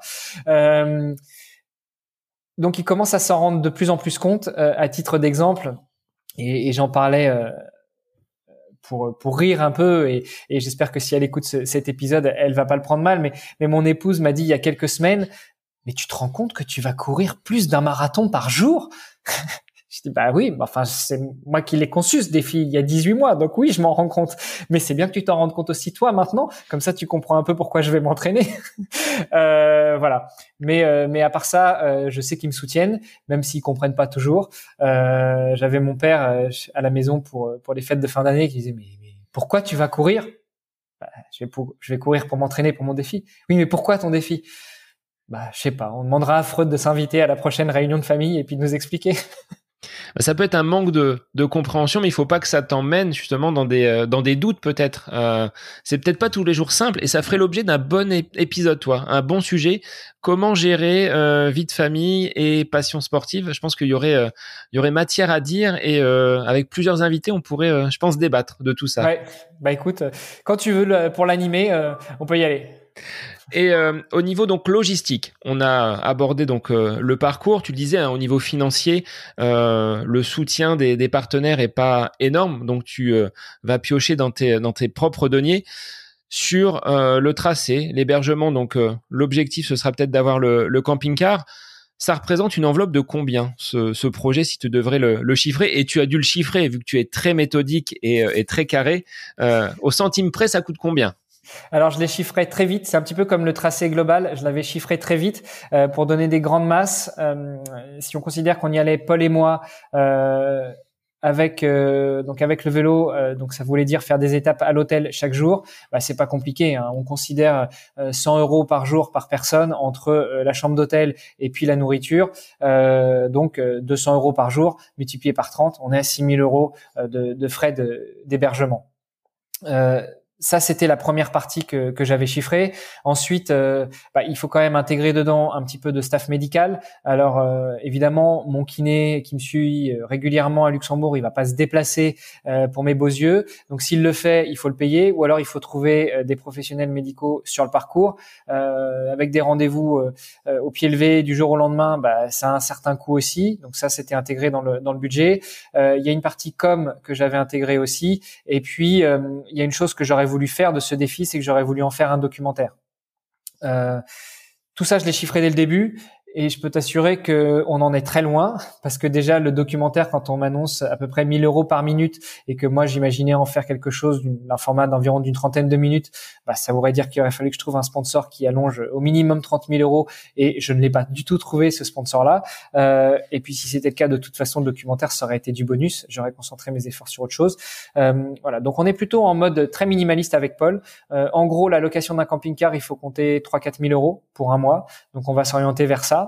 Euh, on essaie de le faire sponsoriser, euh, mais pour l'instant, c'est pas encore gagné. Donc, euh, restons sur cette idée-là, à peu près 4000 euros, dans lequel on met quelques légumes pour moi, puisqu'on n'en a pas parlé, mais ça fait quelques années que je suis végétalien, quelques tranches de viande pour Paul, parce que lui, c'est un, un, meat lover, et puis ça nous fait un budget très raisonnable, pour ainsi dire, autour de 5000 euros. Le documentaire, on le laisse de côté. Et puis, euh, bah, tout ce que j'arrive à collecter de toute façon via notamment ma page Patreon, euh, tout ça, c'est réservé pour les associations. Et j'y mettrai aussi, moi, un bonus, euh, puisque bah, je, vois pas l'intérêt de, lever 300 euros pour une association. J'espère pouvoir apporter beaucoup plus de fonds. Et est-ce que tu penses sur le, parcours que les médias locaux pourront relayer ton aventure? Est-ce que tu comptes sur peut-être l'engouement populaire au niveau local pour que des gens viennent courir avec toi, viennent euh, viennent t'accompagner. Est-ce qu'il y a un plan de communication euh, vraiment établi ou est-ce que euh, tu espères que les gens qui te croiseront pourront relayer ce ce beau projet?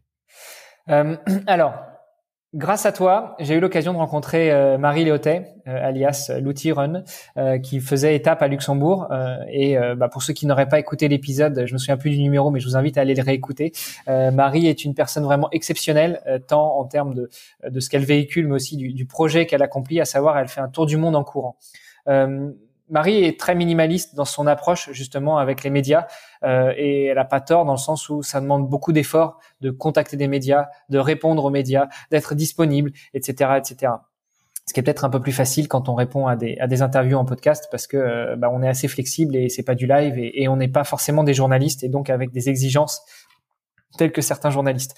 Euh, donc euh, finalement, mon défi, je l'avais un peu imaginé comme ça aussi, c'est-à-dire bah, voir comment les choses allaient venir, euh, et puis euh, bah, s'il y avait des gens que ça intéressait, on verrait ce que ça donne.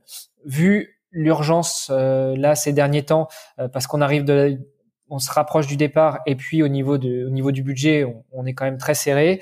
Euh, et puis surtout, on n'en a pas parlé, mais euh, on est tous les deux membres, pour ainsi dire, euh, de, de la communauté des hamsters running, du, hamster running club, qui est une communauté bienveillante de sportifs montée par Bertrand Soulier.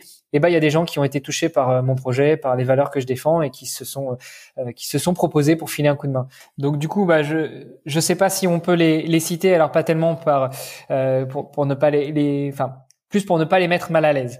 Euh, donc, disons qu'il y a déjà une personne qui est en Norvège, euh, certains la reconnaîtront, euh, qui s'est proposée pour travailler avec moi sur le communiqué de presse, et puis pour établir une liste des euh, une liste des, des, médias que l'on va pouvoir contacter euh, de manière glissante. Euh, la stratégie qu'on va adopter, on en a parlé, c'est que en gros, à un mois avant le départ, on contacte les médias locaux de, de la région où je serai, et puis chaque jour, on descend un petit peu dans les régions et on contacte les, les médias d'après. Donc de manière glissante, en fait, on va contacter tous les médias locaux qui va y avoir, qui devrait y avoir sur le tracé de la Via Agrippa, mais on va tous les contacter pas tous au même moment. Voilà.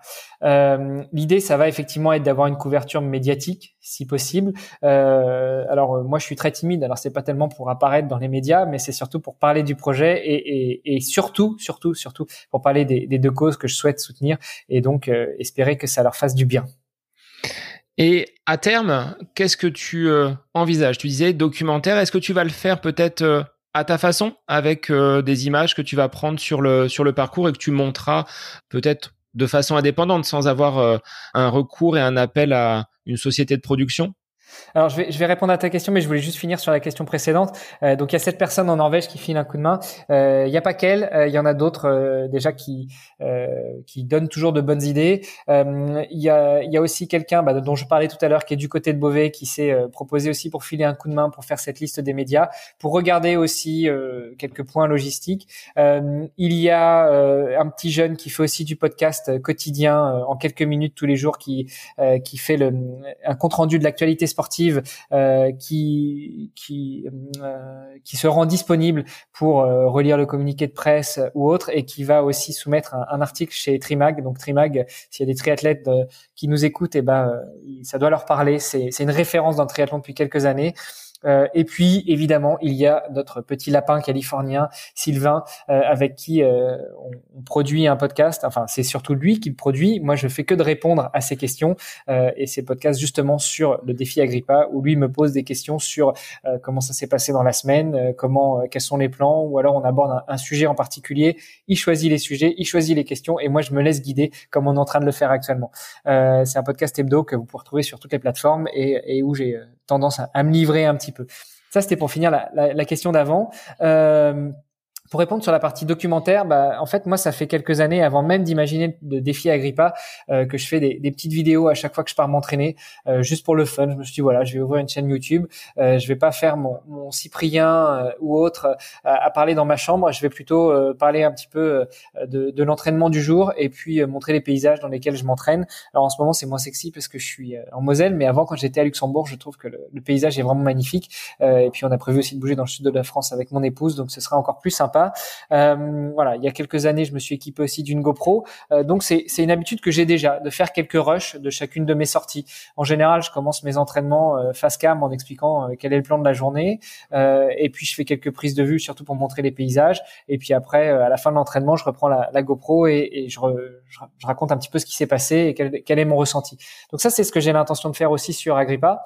Euh, le fait que Paul m'accompagne à peu, plus ou moins, c'est-à-dire euh, à certaines étapes avec le camping-car, bah, je vais lui demander de tenir la, caméra aussi pour avoir quelques autres plans. Et puis, euh, bah, si on trouve pas euh, un, un, vidéaste qui serait prêt à faire le job, ou alors une boîte de prod qui serait intéressée par le projet et puis qui voudrait le faire pour un tarif moins conséquent que ce qui m'a été annoncé, et bah, bah oui, on va essayer de faire un truc nous-mêmes pour montrer déjà les beautés du pays, parce que bah, quand on part de Dunkerque et qu'on arrive à Menton, on va en traverser des paysages, on va traverser des euh, des conditions climatiques euh, différentes. On va traverser du plat, de la montagne, de la, du chemin, euh, du, des champs et autres. Et, donc j'ai envie de montrer ça aussi.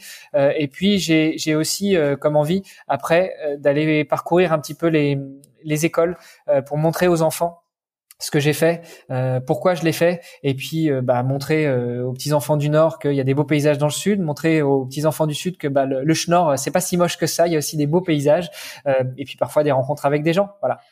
Bon bah écoute, si tu veux venir le présenter dans mon établissement scolaire, tu connais le chemin, la porte est ouverte. Ça va.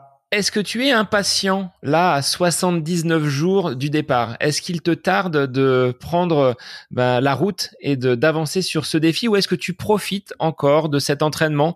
Toi, on dit des fois c'est la réalisation euh, qui est importante et euh, le chemin l'est un peu moins. Pour d'autres, c'est l'inverse. Mais là, toi, tu vas avoir quand même un gros chemin à parcourir, donc il te tarde peut-être euh, de mettre les baskets et de parcourir les premiers kilomètres de ces 1800 à course en course à pied et les 180 en natation. Bah, à la fois je suis impatient, mais à la fois je veux effectivement euh, profiter de chaque minute de cette euh, préparation euh, parce que bah, dans le cadre de cette préparation, je vis des choses que que peu de gens connaissent. On a parlé tout à l'heure de, de, comment s'organiser, on a parlé des sorties fantômes, on a parlé, on n'a pas forcément parlé, mais il y a aussi les, les discussions avec mon épouse, mes enfants. pourquoi tu fais ça Pourquoi pas Pourquoi tu ferais pas comme ça Est-ce que vous pouvez m'aider? Oui, non. Enfin voilà, tous ces éléments là rentrent aussi en ligne de de, de compte. Euh, et puis il y a aussi des moments euh, exceptionnels que je passe avec euh, des gens qui acceptent de filer un coup de main, des gens comme toi aussi qui m'interviewent pour parler du projet. Donc tout ça, ça fait partie de la préparation et, et, je veux me délecter de chaque moment qui reste dans la préparation. Même si j'aimerais bien qu'il y ait un peu plus de soleil dans cette prépa. Cette année, on morphe dans ma région. C'est vrai que là, sur le mois de janvier, on a dû avoir une quinzaine de jours sans voir le soleil euh, dans la région d'Orléans. C'est compliqué. C'est compliqué quand il faut euh, sortir et trouver une source de motivation. Quand le soleil est là, c'est quand même beaucoup plus agréable, effectivement. Bah, D'un côté, je me dis que euh, tant mieux qu'il y ait ce temps euh, un petit peu pourri, parce que de toute façon, euh, bah, ça fait partie de l'entraînement. quand je vais prendre le départ de mon défi, je vais pas choisir le temps que je vais avoir, et, et je dois même t'avouer que de temps en temps, je visualise le départ et l'arrivée. Je visualise pas les étapes au milieu, mais je visualise le départ et l'arrivée. Et le départ, je sais pas pourquoi, à Dunkerque, je le vois sous la flotte, dans le vent, dur. par contre, l'arrivée à Menton, je la vois sous le soleil. Peut-être que ce sera le contraire. Donc, on sait pas, on sait pas sur quelles conditions météo on va tomber. Dans tous les cas, qu'il pleuve, qu'il neige ça risque d'être difficile en mai. On sait jamais euh, où qu'il vente. Il faudra que je sorte, donc euh, autant me préparer maintenant aux conditions extrêmes. Alors, dernier pan, Hermano, de cette euh, interview. Je pouvais pas te laisser partir sans évoquer une de tes activités, puisque tu m'as fortement conseillé sur de nombreux points au niveau du podcast. Tu es toi-même un podcasteur on va dire, expérimenté, parce que ça fait longtemps que, tu en fais et tu as monté de nombreux projets, tu mènes euh, et tu animes de, nombreux podcasts. Est-ce que tu peux en parler un petit peu? Comment ça t'est venu? Et euh, bah, qu'est-ce que tu euh, qu'est-ce que tu en tires personnellement de ces podcasts? Mais t'as pas encore remarqué depuis la, plus d'une heure qu'on parle que moi j'arrive pas à parler un petit peu des choses. En général, je m'étale. je pourrais pas être un bon prof. Je sais pas synthétiser. Euh, mais bien sûr, je peux parler de tout ça. Euh, le podcast, en fait, euh, tu te rappelles du gars dont je te parlais, euh, avec qui on devait prendre le départ d'un triathlon, qui a jamais pris le départ avec moi? Et eh ben en, en 2014, euh, il avait monté déjà une startup depuis deux ans. Et puis il m'a dit tiens, on va faire de la promo dans un podcast qui s'appelle Niptech. Est-ce que tu connais? Je dis bon, le podcast, je connais un peu de loin, mais euh, mais le podcast Nimtech en particulier, je connais pas. Et puis euh, j'ai été écouté déjà pour lui faire plaisir parce que il, il avait été interviewé, et puis euh, bah, par curiosité en fait. Et j'ai vraiment adoré le format. Euh, alors, est-ce que c'est uniquement Niptech qui m'a convaincu ou c'est le format podcast? Je pense que c'est un peu des deux. Euh, en 2014, le podcast était pas aussi développé que maintenant. Malgré tout, on, pouvait quand même déjà bien exploiter l'expérience podcast en tant qu'auditeur euh, au quotidien. Et donc, euh, j'ai vraiment bien apprécié ça. Euh, comme j'ai toujours aimé le sport et comme j'ai toujours aimé le partage malgré mon syndrome de l'imposteur et ma timidité, j'ai ravalé tout ça et puis j'ai pris contact avec les gars de, Niptech et je leur ai proposé un projet de podcast sportif et connecté pour ainsi dire. Et c'est comme ça qu'est né Nipsport parce que les gars m'ont ouvert m'ont ouvert les portes de la famille Niptech grand, enfin à bras, ils se sont présentés à moi à bras ouverts et, euh, et du coup j'ai pu intégrer la famille Niptech en lançant Nipsport, Nipsport qui était un podcast hebdomadaire euh, où on recevait euh, des sportifs de tous horizons et de tous sports. on parlait un peu de tech et on parlait beaucoup de valeurs sportives. Ah, tiens, on revient sur le fameux mot valeur. Le valeur. Tout à l'heure, parce que pour moi en fait le sport ça ça transmet aussi beaucoup de valeurs parfois des bonnes, parfois des moins bonnes, et, j'ai toujours voulu lutter contre les, les, mauvaises valeurs que pouvait transmettre le sport. Euh, et puis le projet euh, Nipsport a avancé, euh, il s'est transformé en place au sport où on voulait créer plutôt une plateforme de médias autour du sport, euh, pas uniquement du podcast, mais aussi euh, du, de l'écrit, mais aussi de la vidéo, etc. Bon, le projet après un an a un peu explosé en vol parce que les deux compères avec qui j'avais imaginé ça, il y en a un qui a eu un enfant, l'autre qui a changé de boulot, et puis et puis tout seul c'était plus gérable. Donc on s'est arrêté en 2016 de 2016 à 2019, euh, j'ai un peu laissé de côté le podcast. Et puis 2019, euh, j'ai croisé le chemin de Grégory Chanet, euh, qui est l'éditeur du blog Nakan, qui est une référence dans le monde de, dans le monde des montres cardio GPS et autres. Euh, et puis au détour d'une discussion, je lui ai proposé euh, le média podcast. Et ça tombe bien, ça faisait longtemps qu'il y pensait, mais il savait pas comment le lancer. Euh, moi, je suis venu avec des idées, lui en avait, et puis on a lancé Nakan, le podcast des sportifs connectés. à partir de là, et eh ben, j'en ai lancé encore un autre qui s'appelait dans les vestiaires où là j'étais tout seul à faire des interviews euh, parce que euh, bah, on revient encore sur ces fameuses valeurs du sport. Euh, je voulais en savoir plus sur ces gens qui vivent de et par leur passion. Euh, on voit beaucoup de sports euh, et de sportives et de sportifs à la télé. Surtout en ce moment, c'est les JO euh, d'hiver, mais c'est les JO quand même. on s'imagine que ce sont des gens super heureux de faire du sport toute la journée et puis qui sont millionnaires et qui rentrent chez eux et puis ils s'éclatent à la maison et, et ils mettent les pieds dans la piscine en attendant que la prochaine compétition arrive. En fait, une vie de sportive ou de sportif, c'est pas du tout ça. C'est euh, s'entraîner, s'entraîner dur, euh, passer par des moments difficiles, aussi bien physiques que psychologiques, et puis se battre aussi pour trouver des financements. Euh, et c'est ce que je voulais mettre en avant. C'est pour ça que j'ai lancé ce, ce, podcast dans les vestiaires pour savoir bah, comment ça se passe dans les vestiaires. Euh, j'ai reçu des, des, des sportifs, euh, des sportives, j'ai reçu aussi des artistes, enfin des gens qui vivent d'eux et par leur passion.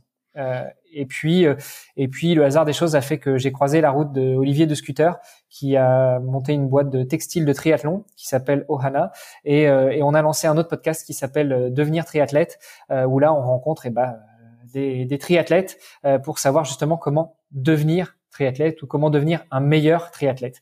Euh, c'est un podcast qui a longtemps été quotidien, qui maintenant est en hebdomadaire euh, et, euh, et, on s'éclate à, à, le produire. Et notamment, un petit exclu, euh, je pense que quand ton, ton épisode sortira, le nôtre sera déjà sorti, on a reçu Mathieu Stéphanie, qui est un peu aussi une référence dans le monde du, du, podcast, francophone. Euh, et puis pour reboucler bah, sur sur la question que tu me posais, c'est-à-dire qu'est-ce que ça m'a appris? Eh ben écoute, le podcast pour moi, en dehors du plaisir que je ressens à en écouter euh, et en dehors des choses que j'apprends à écouter du podcast, c'est une énorme auto-formation. C'est une excuse aussi pour euh, accéder à des gens auxquels on n'aurait pas accès euh, dans dans la vie quotidienne. Euh, j'ai eu l'occasion sur mes podcasts de recevoir des champions du monde, des championnes du monde, euh, de recevoir, si on parle du milieu du triathlon, Frédéric Van Liert, qui est une sommité dans le triathlon, champion du monde Ironman à Hawaï en 2013. C'est quelqu'un qu'on à qui j'ai pas accès au quotidien. Et pourtant, ce mec est tellement, tellement bon, tellement gentil, tellement ouvert. il nous a offert une interview, il nous a ouvert les portes de son, de, son organisation qu'il qui réalise à côté de Lille euh, on était un peu le, support média de son euh, de son triathlon. Euh, voilà, ça m'a donné accès à des choses comme ça. Dans, le cadre du podcast dans les vestiaires, j'ai interviewé Pascal Gentil, enfin entre autres, hein, trois fois médaille de bronze aux Jeux Olympiques, qui était pendant un temps pressenti pour être ministre des Sports. Enfin voilà, ça me donne accès à des gens exceptionnels. là, j'ai parlé que des pointures, mais ça, mais je peux aussi parler bah, de, de, gens que l'on connaît un peu moins, mais qui réalisent des, des, des prouesses exceptionnelles. Et ça, c'est non seulement une énorme fierté, beaucoup de bonheur euh, à parler avec ces gens-là qui sont d'une humilité en général exceptionnelle, et puis euh, une énorme auto-formation. J'ai appris énormément, j'ai appris plus en échangeant avec des gens comme ça que à pratiquer mon sport tout seul. Ben c'est ce que je me dis un petit peu quand je regarde moi les, les invités que j'ai pu recevoir, qu'ils soient de renom ou un peu moins connus, avec euh, des parcours toujours aussi intéressants c'est que ces gens-là euh, m'accordent un petit peu de leur temps, un petit peu de leur euh, de leur vie, et il y a des liens, il y a des liens qui se créent et qui euh, et qui vont rester. Et quand on me demande, ben, est-ce que tu connaîtrais pas quelqu'un qui fait par exemple un swimrun XXL euh, à travers la France? Et eh ben, je vais pouvoir l'orienter euh, vers cette personne-là, en l'occurrence toi, Hermano. Mais il y a une communauté qui se crée et même entre les podcasteurs, tu en es l'exemple, toi qui fais le lien vraiment entre de nombreux podcasteurs pour recommander, pour faciliter, pour faire l'entremetteur. Ben, moi, je tenais à te remercier. là, c'est du live, mais ce sera euh, ancré dans cet épisode pour euh, tout ce que tu as pu m'apporter. Euh, quelqu'un comme toi, quelqu'un comme Bertrand sont des personnes qui ne sont pas dans la concurrence. Là aujourd'hui, notre société est un petit peu rongée par les intérêts un peu personnels et égoïstes le monde du podcast, même si on est sur des branches différentes, bah, finalement, on peut fonctionner tous ensemble et il y a une grande solidarité, une grande entraide. Et tu en es, euh, es un petit peu l'huile que l'on met dans les rouages pour faire le lien. Donc, je tenais te remercier là en direct, Hermano. Bah merci, c'est gentil. Euh, il y a une autre personne à qui je voudrais rendre hommage aussi, c'est euh, Nicolas du Let's Trail Podcast. Alors euh, c'est plutôt pour la, branche des trailers, mais qui est aussi dans cette démarche-là, qui est pas du tout dans la compétition. quand on, on a l'occasion d'échanger sur des sur des invités ou de se passer entre guillemets euh, des, coordonnées d'invités, euh, il le fait très volontiers. Et puis euh, et puis bah, la, communauté du Let's Trail Podcast est aussi une communauté qui soutient énormément mon projet, tout comme la communauté des hamsters. Et, voilà, je voulais rendre hommage non seulement à Nico en tant que podcasteur puisqu'on parle de, de podcasteur, mais aussi à, à toute la communauté, à tous les gens qui me soutiennent. Alors sur quel réseau on peut te retrouver si on veut être très pratique? Où est-ce qu'on peut aller suivre tes, tes entraînements? Et te suivre pendant euh, ce mois de, de, mai qui sera un mois très très chargé sur le plan sportif euh, Alors j'essaye d'être à peu près partout. Euh, J'ai quelques copains qui me disent que c'est pas bien, qu'il faut choisir un réseau. Moi j'arrive pas à choisir. Donc euh, en gros, euh, en général, je, je, fais des posts un petit peu sur LinkedIn, sur sur Twitter, sur Facebook, mais surtout là où vous pouvez être sûr de m'avoir et puis de m'envoyer un DM facilement, c'est sur Instagram. Euh, J'essaye de me mettre à TikTok, mais j'ai plus l'âge. Hein. C'est des trucs de gamin. Je laisse mon fils euh, essayer de s'occuper de ça, mon petit euh, de, de 13 ans qui s'amuse à, essayer d'animer ma chaîne TikTok. Il n'y a pas grand chose dessus pour l'instant. Euh, mais voilà, le plus simple, c'est Instagram. J'imagine que tu mettras dans les notes de l'épisode. Mais pour ceux qui nous écoutent en courant et, et qui n'ont pas le temps de regarder les notes, le profil, c'est ça c'est Iron Manolux, donc Iron Manolux. tout ça, c'est de l'héritage de, de mon passé de, de triathlète. Ironman parce que triathlon Ironman. Mon pseudo, c'est, enfin, mon surnom, c'est Mano, donc Iron Mano. Et puis Lux parce que j'ai vécu 15 ans au Luxembourg. Donc voilà, vous me trouverez là-dessus ou alors un petit Google Hermano Di Micheli. Normalement, on est, on n'est pas beaucoup. Et puis je remettrai, il y a le site Agrippa 2022. On peut euh, retrouver justement euh, l'ensemble des informations et le tracé si les gens veulent t'accompagner sur euh, un petit bout de ton, de ton parcours. Oui, tout à fait. Alors le, site c'est agrippa.me euh, pour ceux qui sont euh, plutôt euh, latinophones, euh, latinophones, je sais pas si ça se dit, mais bon, en gros, qui parlent espagnol ou italien, ça fait Agrippame et c'est un petit clin d'œil au film Attrape-moi si tu peux. Voilà. Bon, bah j'espère que les gens ne t'attraperont pas et que tu iras jusqu'au bout de ce défi. Donc de Dunkerque à Menton, 1800 km donc en course à pied, 180 km en natation. Donc bon courage Hermano pour euh, ces 79 jours restants. Il y en aura un petit peu moins hein, lors de la sortie de l'épisode, mais en tout cas, euh, bonne fin de préparation et bon bon défi. Merci, merci beaucoup de m'avoir reçu, Seb. C'est toujours un plaisir, non seulement d'échanger avec toi, mais en plus, euh, de, je suis honoré de passer dans le podcast à côté de mes pompes. Eh ben, c'était un petit coup de pouce pour faire le focus sur ton défi et puis également sur le, le, rôle que tu as de, de papa sportif euh, multi multi casquette donc euh, mais je note hein, pour le, le, prochain épisode comment gérer finalement vie de famille et, vie sportive on aura matière à, à discuter avec euh, peut-être d'autres invités. Pour les auditeurs et eh ben moi je vous dis à la semaine prochaine pour un nouvel épisode du podcast à côté de mes pompes